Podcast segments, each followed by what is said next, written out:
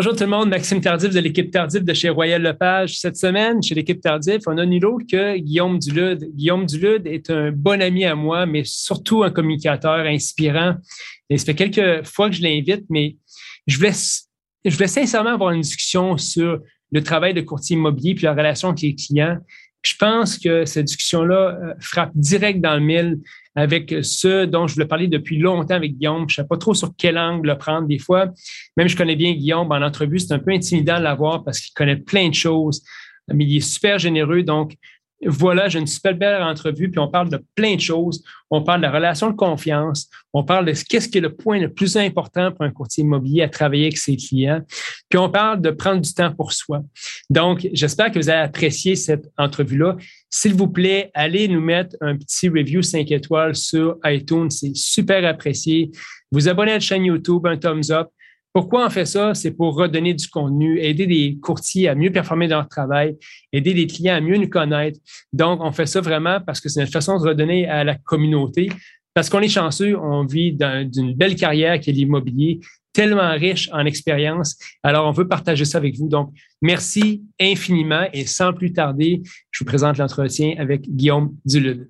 Hey, salut Guillaume Dulude. Écoute, je sais que des fois, je suis un peu tannant. Je te demande souvent de venir euh, parler soit sur des lives, soit sur nos podcasts, mais à toutes les fois que le monde me parle de mes podcasts, il me parle de Guillaume Dulude aussi.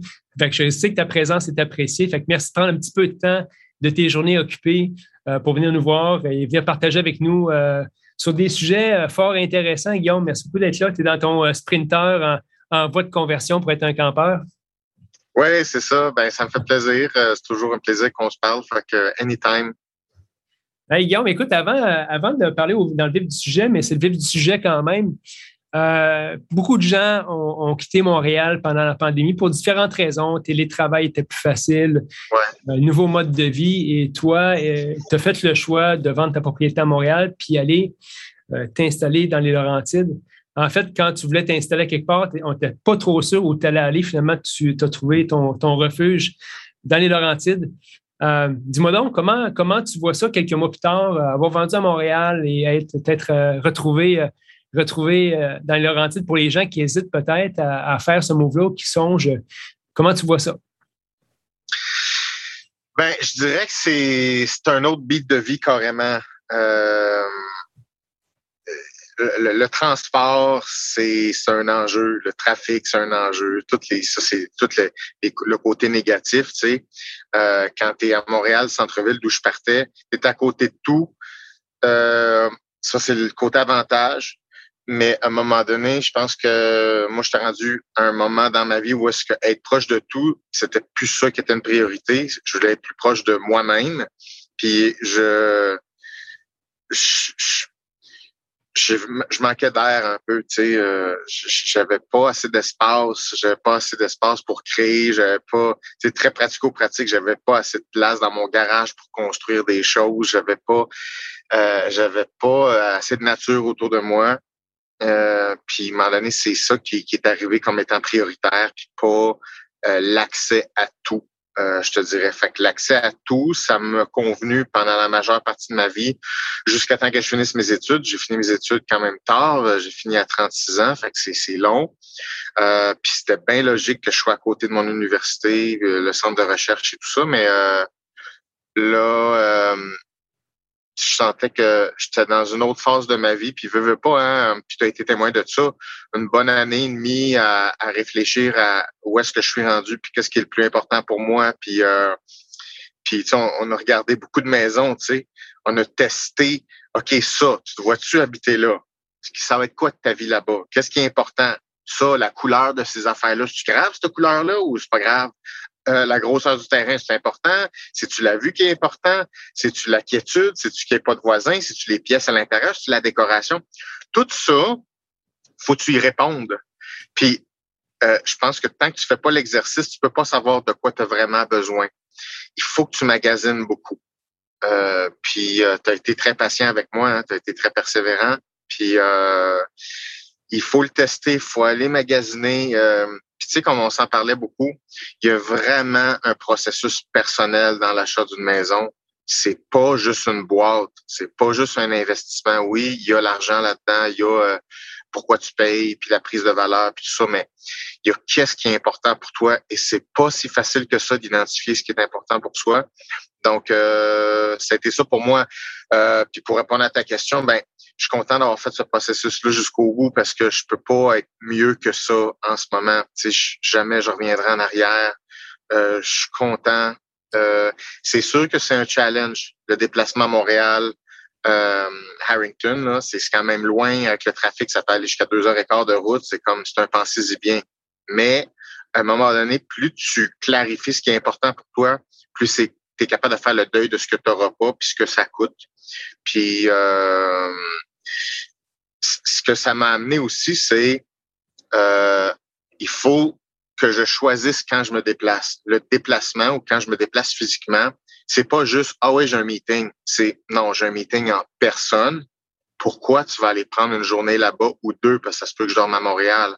Donc ça ça remanie les priorités en général dans l'horaire et ça t'amène à euh, éviter les pertes, les pertes d'énergie, les pertes de temps, les pertes en déplacement, les pertes d'argent. Donc, tu veux vraiment maximiser ça.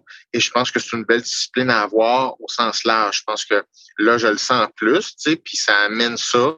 Mais je pense que c'est quelque chose qui est, important. Euh, moi, je dis euh, souvent, Guillaume, puis je, raconte encore aujourd'hui, puis c'est ta transaction a été possiblement ma plus belle transaction en carrière. Puis si ça peut aider les courtiers à, peut-être à, voir autrement la nature de notre travail, tout le temps, pour être un, bon courtier, il faut être un bon enquêteur, il faut être quasiment une bonne police, parce que euh, faut que tu vois un peu plus loin que le projet de ton client. Puis on va venir à la confiance tantôt, parce que je pense que la confiance était le centre de cette relation-là. Mais euh, Guillaume, on a cherché longtemps, on a vu beaucoup de propriétés ensemble. Puis on, on c'était vraiment jamais ce qu'on ce qu'on avait besoin de te trouver. Puis à un moment donné, même on a dit, garde, mais Guillaume, le projet, là, ça se fait pas, il faut que tu splittes en deux. Il faut que tu fasses un chalet puis une maison. Puis on avait, même, on avait même dit oui un peu à ce projet-là. Puis j'ai refusé d'abandonner là-dessus. J'ai continué à rechercher des propriétés. J'ai trouvé deux propriétés qui étaient, qui étaient plus à vendre sur le marché, dont, dont celle que tu as choisie, mais qui correspondaient en tout point avec ce que tu voulais. Puis j'ai réussi à retracer le propriétaire qui me dit dit, ben oui, il dit, c'est encore avant, je m'apprêtais à la mettre sur le marché, mais j'ai promis de la donner à mon chum qui est courtier. J'ai dit, monsieur, n'inquiétez-vous pas, j'ai déjà un contrat de courtage achat avec mon client qui me donne la possibilité d'aller, euh, de pas avoir de contrat avec vous. Puis ça, ça a comme ouvert la clé. Il a dit, ben, la porte, euh, c'est-à-dire cette transaction-là. Puis il a dit, ben, viens voir. Puis je me souviens quand tu arrivé là-bas, je arrivé en premier, puis tu as monté la, côte qui était 1,5 km, puis tu m'as regardé, tu m'as dit, that's it, c'est ce que je veux, tu sais. Puis ça, ça a été, ça a été une transition qui a été complète jusqu'à la fin parce qu'on a eu des soubresauts. Elle s'est annulée à un moment donné. On l'a repogné au bon. Puis euh, vraiment haut en couleur, de la haute voltige dans, cette transaction-là. Mais quelle satisfaction quand tu m'appelles, tu me dis, Maxime, pour moi, c'est le paradis, c'est ça. Euh, c'est à propos de ça, l'immobilier, c'est pas juste justement vendre des propriétés, c'est d'accomplir avec du monde leur projet. Puis hier, J'étais en train de prendre un verre, je courais le marathon, marathon à Verdun, puis j'étais assis dans, une, dans un petit bar pas loin que ma blonde. Puis il y a une cliente qui s'appelle Caroline qui me dit Maxime, si tu savais comment est-ce que ton nom euh, est souvent nommé chez nous, qu'on était tellement chanceux de t'avoir pour pouvoir faire ce projet-là, parce que sinon, sans toi, on ne l'aurait pas réalisé.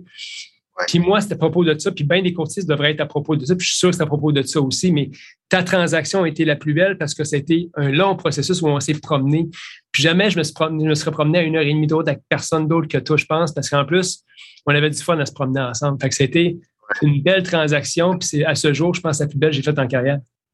Ah, mais ça, ça, ça, me touche beaucoup. Je suis content, puis je peux te dire que je le regrette pas. Puis à chaque fois que, à chaque fois que je suis là, je me dis ah, que je serais pas ailleurs. S'il y a un paradis au Québec, moi, je me sens là. sais. Ça veut pas dire qu'il n'y a pas d'autres belles places. Ça veut dire ça, c'est mon coin à moi. Ça me correspond à moi. Puis, tu sais, je pense que à quelque part, ça fait partie de la mission, en général, des humains de trouver leur place dans le monde. Euh, tu sais, que ce soit dans, dans ton identité, que ce soit dans tes passions, que ce soit dans ton travail, que ce soit avec qui tu partages ta vie. Tu veux trouver ta place. ça ne veut pas dire que c'est une place qui est absolue, mais tu veux au moins avoir cette paix-là d'esprit de dire, si tu quoi, là, je peux arrêter d'y penser, je, me sens vraiment bien dans ma peau ici. Et ça, je pense que c'est une mission qui est très importante. Puis des fois, c'est dur, hein, parce qu'on peut, on y arrive pas du premier coup. Tu sais, c'est ma cinquième ou sixième maison, celle-là. Puis euh, je, je suis content des six autres maisons avant. Ça me convenait pour où j'étais rendu. Mais tes besoins changent, tu changes dans ta vie. Puis je pense que le changement de maison, c'est littéralement un changement, un upgrade d'identité. Fait que c'est pour ça que c'est compliqué. Euh, c'est pour ça que euh, pour moi, la, la, job de courtier immobilier, c'est une job de relation, c'est une job de vraiment de psychologie. C'est une grosse job de persévérance aussi. C'est pas. Il y a des courtiers qui, courtiers qui sont pas là pour ça. Ils sont là pour faire des transactions plus petites, plus simples, quick. Je dis pas que c'est pas correct. C'est un choix. C'est un type de courtier, c'est un type de transaction. Ça a une certaine valeur, cette commission-là aussi. Puis, il y a d'autres types de transactions que c'est pas le même genre de projet. C'est pas juste euh, pogner un condo qui va prendre la valeur qui revend dans cinq ans. On n'est pas dans le même projet. Donc, évidemment, c'est pas le même accompagnement qui est nécessaire. Puis, en préambule, quand on s'est rencontrés, Guillaume, tu m'as dit, tu m'as mis carte sur table. Tu m'as dit, j'ai pas eu de super bonnes expériences dans le passé en immobilier. Euh, puis cette discussion-là était importante parce que je connaissais tes attentes par rapport à ce que tu voulais. J'ai compris l'importance de ce projet-là. Puis c'est pour ça, on, parle beaucoup de confiance. Puis c'est là-dessus que je voulais en venir un petit peu dans, cette entrevue-là. Euh, la confiance est hyper importante, la transparence dans nos relations en tant que courtier. Toi aussi, dans tes relations avec tes clients. Euh, c'est quoi ton opinion par rapport à ça, par rapport à comment on peut établir une confiance euh, honnête, transparente et assez rapidement avec des gens autour de nous, comme il faut le faire dans, la vente ou dans les relations? Ben, moi, c'est sûr, je suis un client qui est difficile. Euh, je suis difficile parce que j'ai des standards qui sont très précis, puis je suis très difficile à bullshiter. Fait que c'est sûr que je suis pas, suis pas le client le plus facile, puis c'est sûr que je ne fais pas avec tout le monde, mais c'est pas parce que je suis une diva, c'est parce que je suis précis dans ce que je veux. Puis quand on est capable de s'enligner là-dessus, Là, ça va comme sur des roulettes. Puis, tu sais, entre toi et moi, ça a été comme ça du début à la fin. La transaction a eu des complications. Ça n'a rien à voir avec nous deux. Ça n'avait rien à voir avec euh, notre relation où on se comprenait pas. Puis là, Guillaume t'exagère. Puis il n'y a eu jamais eu de ça parce que on s'est enligné dès le départ. Cet enlignement-là de départ, cette fameuse conversation-là qu'on a eue, je m'en souviens, euh, c'est très rare que je suis impressionné d'un service parce que la rigueur est pas là, le dévouement est pas là. Et il y a beaucoup de bullshit, il y a beaucoup de, bullshit que les gens se font à eux-mêmes. Pas que ça part d'une mauvaise intention, je parle, mais ça part de l'inconscience et d'un fait, une faible conscience d'eux-mêmes, ce qui fait en sorte que ça crée un paquet de lousse, euh, du non-professionnalisme, un paquet d'erreurs, un paquet de, de, de, d'erreurs qui auraient pu être évitées si les prises de responsabilité étaient là. Euh, donc, je suis très réticent souvent à m'embarquer dans des collaborations parce que je sais que 99% du temps, c'est moi qui vais travailler pour les deux. Puis là, évidemment, la personne qui est la moins consciente des deux va tout le temps se sentir victime de l'autre qui est plus exigeant. Donc, moi, je vais tout le temps me transformer en client difficile. Je suis pas un client difficile. Je sais où je m'en vais. C'est pas capable de suivre c'est complètement différent. Et, c'est un tabou parler de ça. On n'est pas supposé dire ça. On est supposé dire non, non, moi je suis correct, toi t'es correct, on est supposé bien s'entendre. Non, moi ma barre est là, minimum, je descends pas en bas de ça. Tu suis pas, c'est pas mon problème. C'est ta job de me le dire si t'es pas capable de suivre. C'est correct. Si on sent qu'il y a un misfit, il n'y a pas de problème. On se le dit. Fais-moi pas signer un contrat, fais-moi pas signer pour, par exemple. Fais-moi pas payer pour ça. Donc, c'est notre première conversation, euh, en fait, j'avais peur que ça se passe mal parce que j'étais comme peut-être un gars que j'aimais déjà beaucoup. Puis là, comme OK, on met une relation d'affaires là-dedans. Quand on multiplie les relations, si tu multiplies exponentiellement un, la complexité des relations, euh, la puissance des, des, émotions en jeu. Fait que c'est sûr que c'est une grosse prise de risque. Fait que j'étais comme j'aimerais ça travailler avec Maxime, mais j'aimerais ça que notre relation change pas. Ben, il y a un risque à prendre des deux bords comment on fait pour le prendre? Ben, on va se parler de le plus, le plus clairement possible de c'est quoi que je veux, puis qu'est-ce que je veux pas. Puis c'est ma job d'être le plus précis possible, puis c'est ta job de, de, m'écouter puis de le comprendre, puis de te poser la question, es-tu confortable avec ça? Puis, ce qui est arrivé, c'est tu étais confortable avec ça. Fait qu'on s'est dit, ben, si les règles du jeu sont claires, on fait ça d'abord. Puis ça, ça fait un bon partenariat. À quel jeu on joue? Quels sont nos standards? Exactement qu'est-ce qu'on veut puis qu'on veut pas. Puis le nerf de la guerre, c'est la précision. Les gens sont pas assez précis. Puis les gens sont pas précis parce qu'ils savent pas ce qu'ils veulent pas. Ils savent pas plus ce qu'ils veulent. Donc, tu peux pas mettre des règles du jeu claires en place. Et donc, on, on surfe sur de l'espoir que ça va bien aller. Et dans des gros projets, tu peux pas surfer sur de l'espoir parce qu'il va y avoir un problème à toutes les semaines. Fait que si la confiance n'est pas là, personne ne va prendre de responsabilité. Ça va être balayé dans le cours de des, des 28 000 autres intervenants dans une transaction comme dans une maison. Ça va tout le temps aller sur le dos du notaire, le dos de l'hypothèque, le dos de la banque, le dos de le ci. Puis il n'y a jamais personne de responsable, mais qui va payer? Toujours le client. Et ça, c'est épouvantable, ça. Ça, mm. c'est, ça, c'est très grave. Donc, euh, ça, c'est jamais quelque chose qui est arrivé avec toi. À chaque fois qu'il y a eu un problème, chaque fois qu'il y avait quelque chose d'imprévu, tout de suite, on était en mode solution. Tout de suite, tu le réparais. On, on avait 20 autres plans de match. Euh, tu sais, euh, il fallait là, euh, parce qu'on a failli perdre le deal. Là, c'est comme, OK, il fallait mettre un dépôt tout de suite. Je n'étais pas capable de dégeler 35 000 là. là. J'ai fait, beau, Guillaume, je te donne 35 000. Mais tu sais, je te dis pas, puis là, là, je veux pas donner cette attente-là à tes autres clients. Tu vas pas passer 35 000 pièces de même à tout le monde. Mais je fais juste dire, c'est un exemple de quand la confiance est là, jusqu'où on est prêt à aller à la guerre. Fait que ça gueule comme ça, sans aucun contrat, te fait, c'est beau, Guillaume, je l'ai donné ton 35 000, tu me le redonneras tout à l'heure. Pour aller là, ça prend une confiance en béton parce que, tu sais, euh, les gens se font pas confiance à ce niveau-là. c'est normal. Mais quand tu as le luxe d'avoir confiance à ce niveau-là, ben ça va de part et d'autre. Ça veut dire, toi, faut que tu aies confiance en moi que je vais te leur donner ton 35 000. Imagine, imagine la situation où toi, tu as avancé 35 000 pour sauver le deal, pour faire la meilleure transaction possible, pour être intègre envers toi-même. Puis là, moi, une semaine plus tard, moi, je te pose une question, puis je commence à faire des problèmes sur un détail dans la transaction. Ouais, mais là, la fausse sceptique, là, as-tu été changé? Ouais, mais là, hey, là, toi, tu vas faire, cause-moi pas plus de problèmes. Je te sauve les fesses d'un bord parce que je te protège et je t'avance, je te sauve ta transaction. D'un autre côté, tu peux pas me revenir avec une, affaire de faux sceptique là. Fait pour faire ça, ça prend deux gros cerveaux qui sont conscients de l'un et l'autre et conscients des responsabilités mutuelles. Donc, ta question, c'est comment on fait pour faire cette, cette confiance-là? Ça, ça part beaucoup de soi, du courtier, c'est-à-dire, est-ce que vraiment tu es là pour les bonnes raisons? Jusqu'où tu es prêt à aller pour ton client, avec qui tu as le goût de travailler, parce que ça va être du jus, là. C'est exigeant. Puis je t'en parlais, là, euh, Maxime, je disais, Maxime, honnêtement, je sais pas comment tu fais pour t'offrir un deal comme ça. Puis tu m'as dit, bah, Guillaume, c'est pas mal ça qui se passe.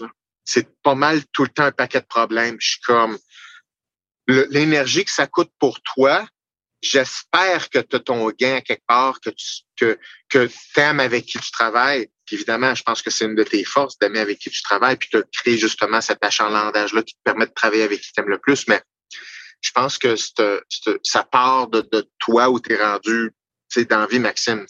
Maxime Tardif, la réputation qu'il a, ça sort pas de nulle part. Ça part d'un travail personnel que toi t'as fait, je pense. Puis je pense que les gens qui ont fait ça se reconnaissent euh, facilement l'un et l'autre. Oui, ben écoute, moi, tu me parles de ça, cet événement-là, Guillaume, le, fameux 35 euh, 000, j'avais oublié ce bout-là. Pour, te dire à quel, point moi, je suis, puis je pense que la part des courtiers deviennent un peu investis dans le projet du client. C'est faux qu'il se fasse.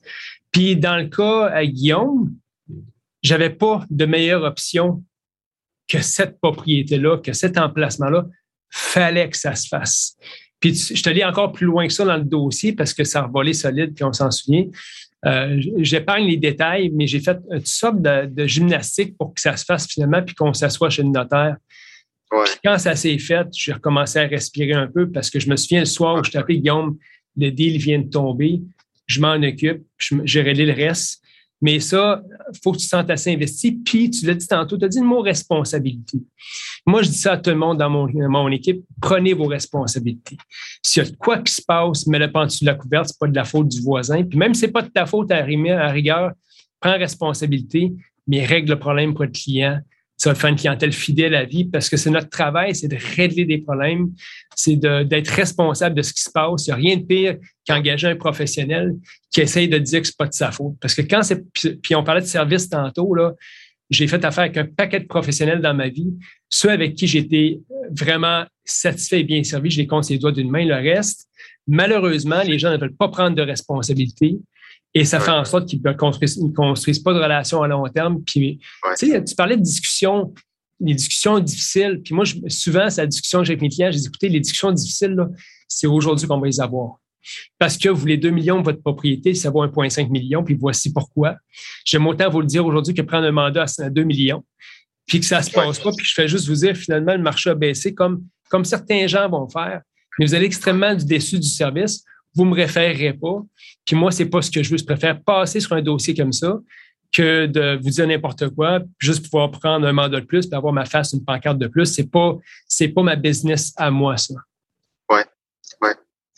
Ben oui, puis dans ton domaine, là, euh, puis on s'en parlait beaucoup là, dans nos nombreuses rides de char, le prix de vente, viser le bon prix, c'est le nerf de la guerre dans votre industrie.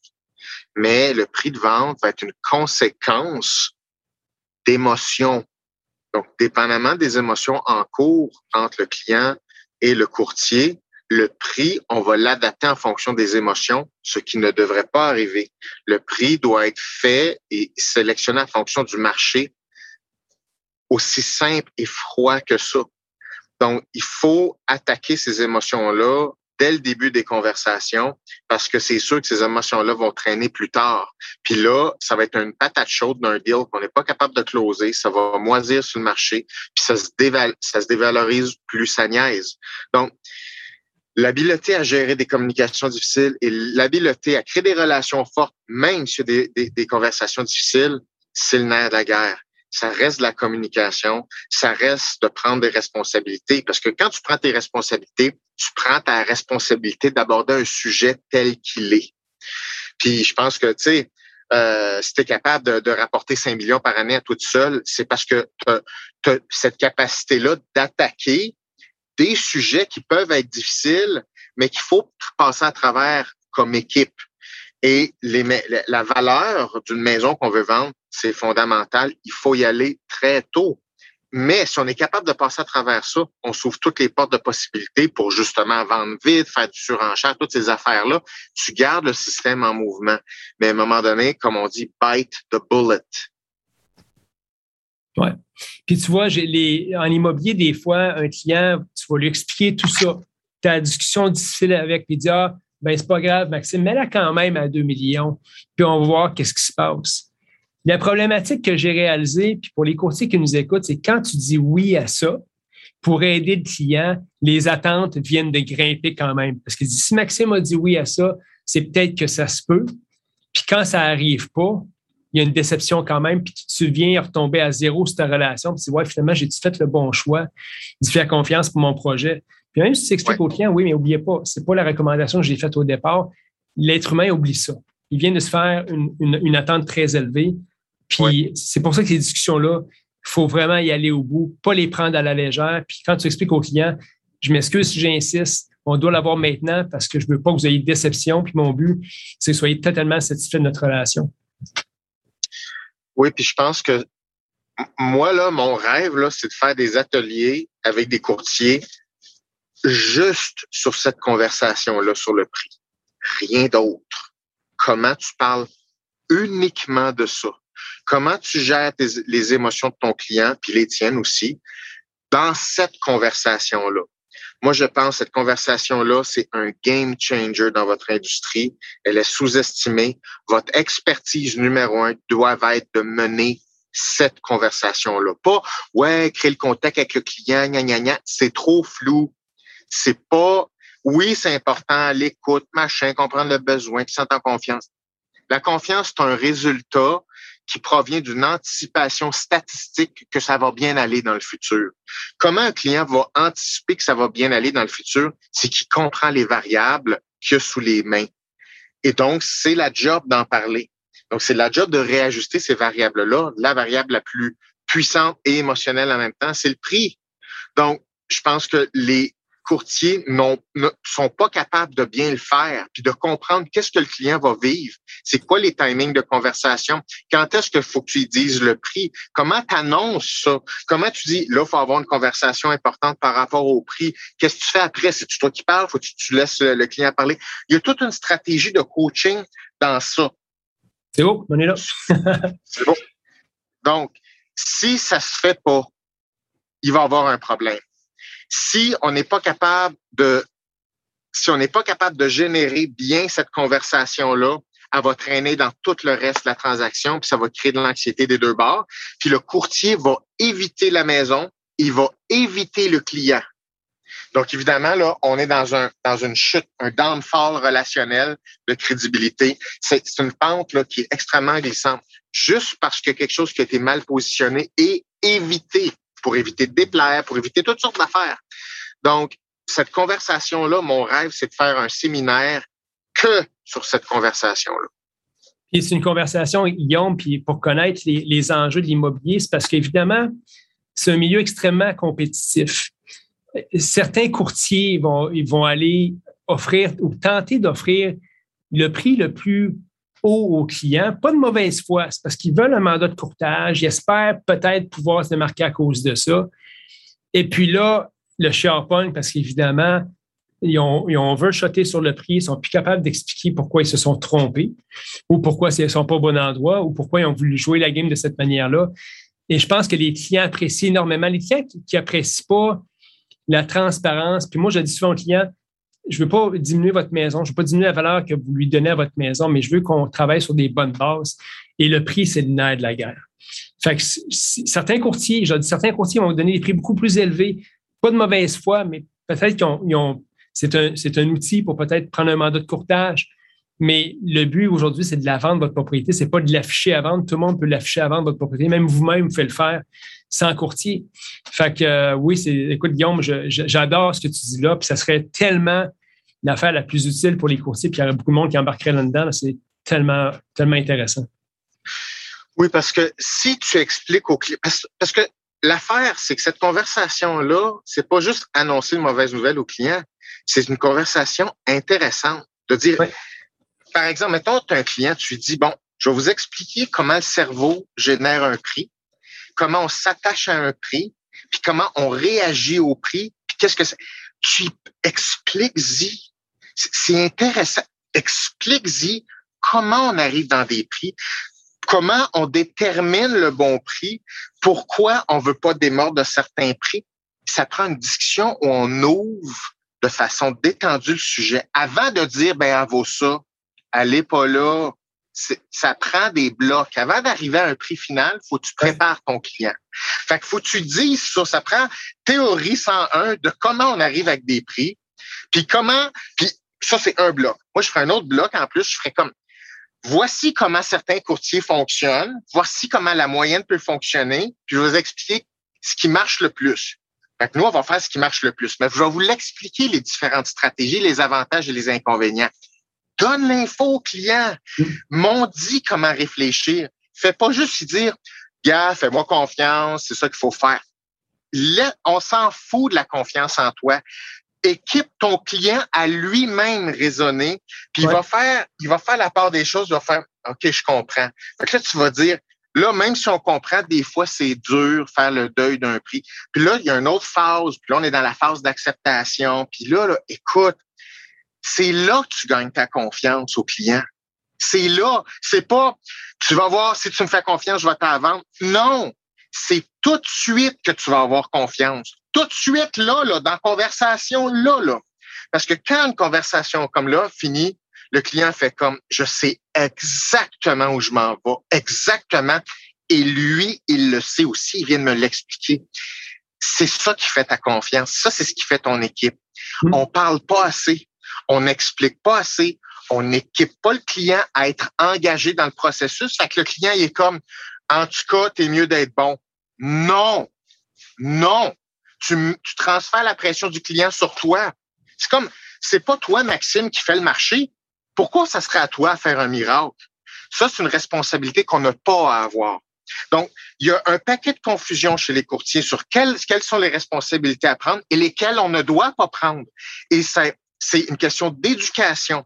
Si l'éducation est pas là, vous pouvez pas vous splitter les bonnes responsabilités entre le client et le courtier. Ce qui fait en sorte que tu trop de responsabilités mal placées chez le courtier, beaucoup d'impuissance, c'est là que ton downfall. Fait que tout ça se répare et ça s'enligne très rapidement avec les bons processus stratégiques, psychologiques de conversation en début d'interaction. C'est une de mes premières questions, puis je la donne, les conseils, vous écoutez ça, je la donne à mon équipe tout le temps. Une des premières questions que je pose, avez-vous des attentes par rapport au prix que vous voulez obtenir?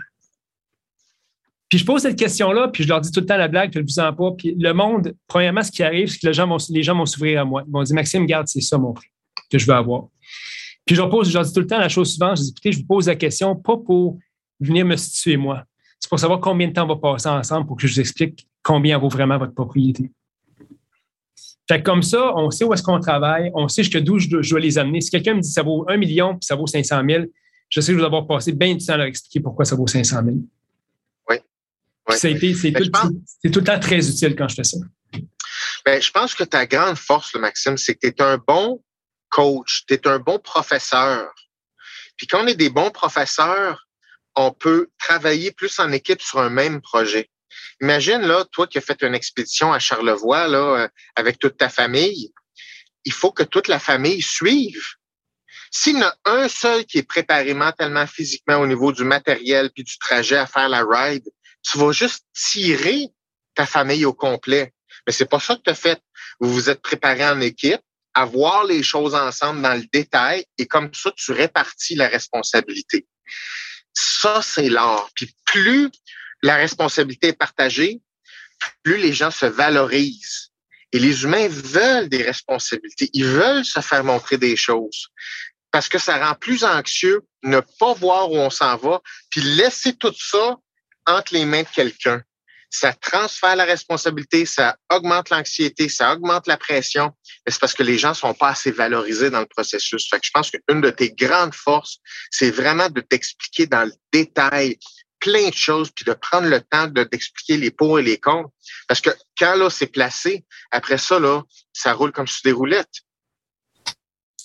Guillaume, écoute, euh, c'est tout le temps super. Honnêtement, cette, cette, discussion est particulièrement intéressante parce que ça touche vraiment euh, de la guerre de l'immobilier. Puis ça fait longtemps que j'ai une discussion sur l'immobilier avec toi. Puis je ne sais pas trop sur quel angle le prendre. C'est exactement de ce, dont je voulais qu'on parle aujourd'hui. Pour, terminer, il y a un autre sujet chaud pour les courtiers immobiliers. Euh, le monde se targue de travailler 24 heures sur 24, 7 jours sur 7. Euh, et je pense que l'être humain a besoin de relâcher un modèle à pression pour être performant. tu l'as trouvé, je pense, un peu dans la nature quand tu es chez vous à Rington. Comment tu vois ça, toi, toutes les performances, ne pas se donner de break, ne pas se donner de repos? Euh, As-tu un conseil à donner aux gens par rapport à ça? Comment tu vois ça pour. Puis comment tu le vois aussi euh, au niveau humain, au niveau euh, psychologique? Comment, comment on a besoin de se reposer? Ben, n'importe qui que je coach, puis même pour moi-même, ou n'importe qui qui a des grands buts, là, N'importe qui qui a des grands buts doit s'affairer à construire quelque chose à long terme. Des grands buts, c'est un bon 10 ans.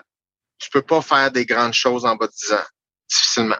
OK? Fait tu sais, juste en termes général, faut que tu aies un 10-year programme. Ça, c'est sûr. Donc, ça veut dire qu'il faut que tu designes tes 10 ans. Puis évidemment, ils vont changer, là, ils vont, ça va tout le temps être en ajustement, mais il faut que tu aies dans la tête que tu construis un 10 ans. Mais il faut que tu passes à travers le 10 ans. Comment tu fais pour te rendre à toffer ce, marathon-là? Parce que c'est un marathon. Tu le sais très bien, c'est quoi un marathon, puis même un ultra-marathon. C'est comme, tu as deux, as deux mindsets. Tu as le mindset qu'il faut que tu arrives à destination, puis tu as le mindset que là, tu dois être capable de faire tes prochains pas. Tu as donc deux plans de match qui sont superposés. Donc, la première chose, c'est il faut clarifier sans arrêt quel est ton plan de match, quels sont les objectifs à moyen puis à long terme. Puis il faut qu'ils t'excitent ces objectifs-là. Puis si tu peux mettre des chiffres dessus, c'est idéal. Mais pour te, pour faire ça, il faut que tu réussisses à être heureux sur une base quotidienne. Ça, ça veut dire que sur une base quotidienne, tu dois, tu dois concilier le fait de travailler super fort, mais rester non endetté au niveau énergétique. Et c'est ça le problème des entrepreneurs. Il y en a qui ont beaucoup de willpower. La volonté est là. Ils travaillent fort. Ils ont des grands objectifs, souvent un peu trop gros, puis pas assez connectés, bref. Et, mais il n'y a pas de gestion de l'énergie à tous les jours, ce qui fait qu'il y a un endettement qui se fait d'une journée à l'autre. Puis c'est comme une carte de crédit, tu transfères la dette énergétique que au lendemain, puis au lendemain, puis au lendemain, puis moment donné, tu fais, ah, j'ai besoin de trois mois de vacances. Non. Tu as besoin d'avoir eu tes vacances, puis de rentrer dans ton argent énergétique à tous les jours. Donc, à tous les jours, il doit y avoir une éthique, une, une habitude où on regarde notre énergie et comment on va. Puis là, après ça, il y a différents moyens qu'on peut utiliser pour optimiser cette, cette énergie-là et faire en sorte au moins qu'on on calcule la courbe. Donc, si tu vois que tu as une courbe qui descend comme ça, faut que tu le saches. Tu pourras pas passer trois, quatre, cinq jours comme ça. Tu peux t'offrir un peu, mais faut que tu, déjà tu désignes comment tu vas récupérer ou tu vas rembourser cette dette d'énergie-là, puis pendant trois mois, puis pendant tes vacances. Donc, ça prend une, espèce de, de, thermomètre quotidien de dire comment je vais, comment va, va, mon énergie physique, émotionnelle, ma motivation. Et tout de suite, il doit avoir un plan de match quotidien sur, OK, là, j'ai besoin de rembourser ma dette aujourd'hui. Aujourd'hui. Donc, ça prend une discipline pour dire, là, je dois arrêter de travailler là, là. Parce que ma courbe descend trop vite, elle accélère trop vite, il faut que je remonte. Donc, ça prend une diversité d'autres activités qu'on va mettre à l'agenda parce qu'il faut travailler avec l'agenda pour dire ce que tu vas mettre à l'agenda, ton activité va faire quelque chose à ton cerveau. Donc, quand on met des affaires à, à, l'agenda, c'est pas juste des mots dans, ton Google Cal ou ton iCal. Ce que tu mets à l'agenda, c'est littéralement ce que tu vas faire bouffer ton cerveau. Est-ce que tu dépenses ou c'est un remboursement? Il faut que tu le calcules. La plupart des entrepreneurs qui comprennent pas la comptabilité émotionnelle quotidienne peuvent pas se rendre à leur plan 10, 20 ans. Et plus ils, fatiguent, plus leur cerveau arrête de penser à long terme, il commence à penser court terme. Donc, tu fais le sacrifice de ce que tu es en train de construire dans ton patrimoine à long terme et tu commences à faire des choix de type plus court terme, donc plus impulsif et donc plus basé sur les émotions négatives. Tu veux pas ça. Donc, pour réussir à long terme, pour bâtir une fortune, par exemple, il faut que tu te demandes comment tu vas te rendre à ton 10 ans. Et ça, c'est day to day. C'est un bon point parce qu'en immobilier, ce qui arrive souvent, puis dans toute entreprise, les gens vont construire quelque chose. Et quand c'est rendu juste un petit peu trop, gros pour manager, puis émotionnellement, ils sont plus là, euh, sont trop fatigués, et leur business redevient petite. Ils redeviennent avec une autre personne, puis ils sont plus capables de dire, moi, je veux plus de grosse équipe, c'est fini. Combien de fois j'ai entendu ça? Ça a été énorme parce qu'ils sont rendus là dans leur développement. Ils peuvent pas l'amener ailleurs. Ils sont trop fatigués, fait qu'ils vont, ils vont faire rétrécir leur business puis revenir comme au début. Ça, ça arrive très souvent. Des fois, ça peut être une solution. Parce que si on dit, oui, je génère plus de business, mais le coût énergétique pour faire vivre ça, je suis pas gagnant ni dans mon plan à long terme tant que ça, puis ça me coûte trop cher sur le plan énergétique quotidien. Tu rentres pas dans ton argent, puis tu rentres pas dans tes émotions, tu, tu es hors de tes ratios. Donc, c'est aussi une possibilité parce que la croissance, c'est pas seulement la multiplication des intervenants où, la croissance, c'est pas nécessairement la multiplication des employés et c'est même pas nécessairement l'augmentation du revenu brut ou du chiffre d'affaires brut. Ça dépend de ton profit net. C'est ça que tu veux voir. C'est quoi ton profit net? Fait quand même que si ton profit net, il est pas significativement augmenté, mais ta dette énergétique est augmentée, c'est un problème et c'est une question de temps pour que ça te brûle. Donc, c'est tout le temps de savoir cette croissance-là, en termes énergétiques, ça rapporte quoi en termes de profit net, ce qui est très différent du growth, tu sais. Puis on parle souvent ça comme comme comme une espèce d'exercice financier simple. C'est un exercice émotionnel parce que les émotions vont répondre à ça. Donc, c'est sûr que c'est important aussi qui t'engage. C'est facile d'engager une personne qui te coûte plus cher que ça rapporte au niveau de l'attention, au niveau de l'expertise, au niveau des, des erreurs qu'il faut que tu répares. Un humain peut faire crash une business au complet juste parce qu'il multiplie les erreurs. Juste une personne. C'est très difficile de trouver des gens extrêmement compétents, fiables. Donc, encore là, c'est mieux. Moi, je recommande toujours plus, surtout une business où il y a beaucoup de transactions. C'est une business très émotionnelle, humaine. Croissance plus lente, plus solide. Choisis ton monde, consolide tes liens, forme-les à ton goût, crois lentement. Comme ça, tu peux, on est capable d'adapter tous nos petits ratios énergétiques personnels de ton équipe, ta croissance, ta rentabilité, ta diversification clientèle, tes processus de logistique autour de ça, que avoir un boom, faire une grosse phase où on engage des gens, ça vient vite out of control. Puis là, là typiquement, il y a un backlash, puis on, se rétracte après deux ans parce que ça coûtait trop cher. Guillaume, écoute, merci infiniment pour ton temps. Puis je sens que ce, ce podcast-là, cette vidéo-là va être utile pour beaucoup de courtiers, beaucoup de nouveaux courtiers euh, qui ont besoin un peu de direction. Écoute, c'était, je ne m'attendais pas nécessairement à tout ça. Je m'attendais à une bonne discussion avec toi, mais vraiment, je suis très, très content que tu sois venu aujourd'hui nous parler de ça, parler plus précisément justement d'immobilier. Euh, je te le dis souvent, Guillaume, tu es une personne que j'apprécie énormément. C'est la beauté de la chose. Je n'avais pas fait d'immobilier, on ne serait possiblement jamais rentré en contact. Euh, ben développer la relation qu'on a, mais tu es une personne ben extraordinaire. Euh, des gars comme on n'en trouve pas beaucoup. Euh, je pense qu'il y a beaucoup de gens qui auraient avantage à, s'inspirer de ce que tu fais, de tes conversations. Mais merci d'être là, Guillaume. Merci de faire ce que tu fais et de tout ce que tu apportes aux gens autour de toi. Mais ça fait plaisir. Tu sais que je t'aime beaucoup. Puis anytime, si tu veux qu'on se reparle, qu'on se fasse d'autres vidéos, moi, ça me fait plaisir. Là. T'es, comme mon, t'es comme, c'est comme mes petits podcasts chouchou là, avec toi. Guillaume, merci mille fois pour tout. Euh, bonne fin de rénovation, parce que tu es en pleine rénovation dans ta maison. Euh, bonne fin de rénovation, puis on aura la chance de, ben, de se texter, parce que des fois, moi, Guillaume, on se texte, puis genre, Guillaume, je m'ennuie toujours de te voir. tu me dis, mais Christy, Maxime, j'ai écrit la même affaire. Fait qu'on est connecté à un autre niveau, mais euh, vraiment, Guillaume, c'est une personne extraordinaire dans ma vie. Puis on dit qu'on est l'équivalent près des cinq personnes avec qui on passe plus de temps. On passe pas beaucoup de temps ensemble, mais je sens qu'on passe du temps mentalement ensemble. Oui. Je pense souvent à toi. merci ben, moi aussi, je t'aime beaucoup. Là. Passe une belle journée. Bye bye, toi aussi. OK, bye.